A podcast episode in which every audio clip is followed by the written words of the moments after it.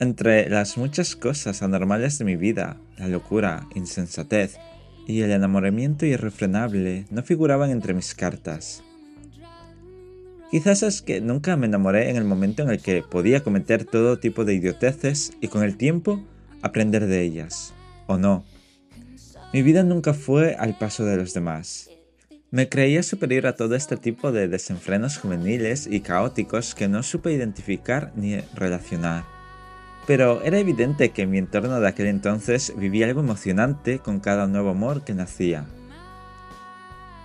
No comprendí el afán por publicitar una relación o las excesivas muestras de pasión físicas o materiales.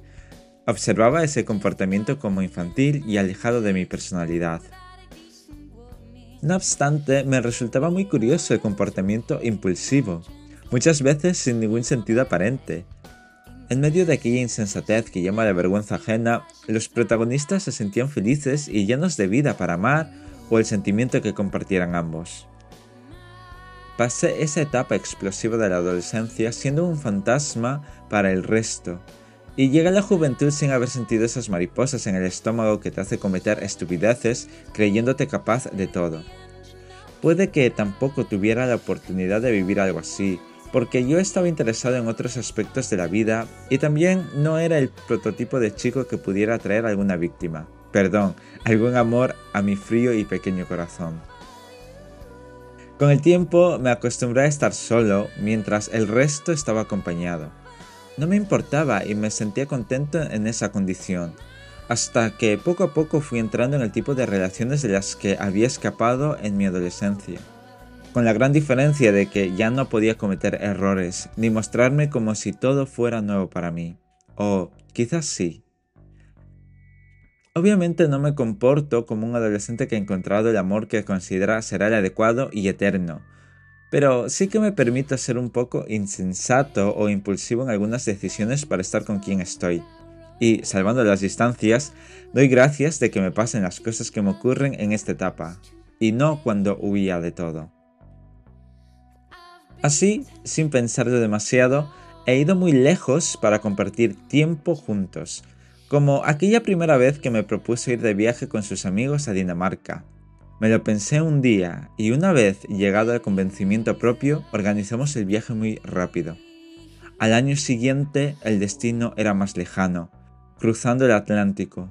En esa ocasión no me lo pensé tanto y en la misma semana reservamos hotel, billetes de tren y de avión hacia Nueva York. ¿En qué momento mi carácter tranquilo y calculador se transformó en impulsivo e insensato? Lo peor es que ahora entiendo a mis antiguos compañeros y me siento capaz de ir a donde sea y tardar el tiempo que tenga que tardar para estar con esa persona. Me da igual si tengo que viajar dos horas y media para vernos en Madrid, o seis horas para visitar Alicante, u ocho horas para Oviedo. No me importa madrugar para aprovechar todas las horas del día en nuestros planes. Puedo aguantar hasta altas horas de la noche para tomarnos una copa en algún pub de cierta categoría. Cuando le prometí que estaría presente en su primera clase como docente universitario, hice todo lo necesario para estar en el campus a las afueras de Madrid temprano por la mañana. Para ello tenía que estar en la estación poco antes de las 7, lo cual me obligaba a despertar sobre las 5 y media, pero ahí estuve en su primera clase sentado como un alumno más. He hecho cosas que nunca pensé que podría hacerlas y he salido de mis convencionalismos. A esta altura de mi vida pienso que me perdí algo de vida cuando era más joven, pero la estoy recuperando ahora. Cada vez que nos vemos en alguna estación de tren, siento esa emoción que cuando se juntaba una pareja en los cambios de hora de clase o en el descanso. Si vamos andando por las calles ordinarias de alguna ciudad, me siento el ser más feliz por estar caminando a su lado. Y muchas cosas más. Tal vez esa insensatez en esta etapa adulta me aporta la frescura, jovialidad, complicidad e ingenuidad necesaria para vivir ese tipo de relación de la que había escapado en mi adolescencia. ¿Hasta dónde vamos a llegar? Hasta donde nuestra insensatez coherente quiera llevarnos de la mano como dos locos felices.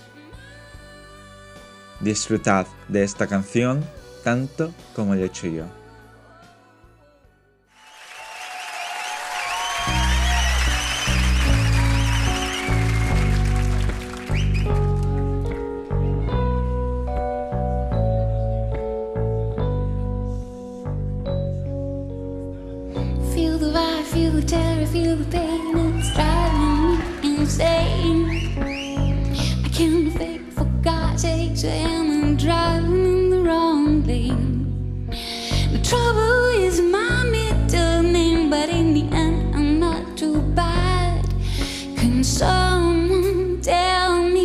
If it's wrong to be so mad about you.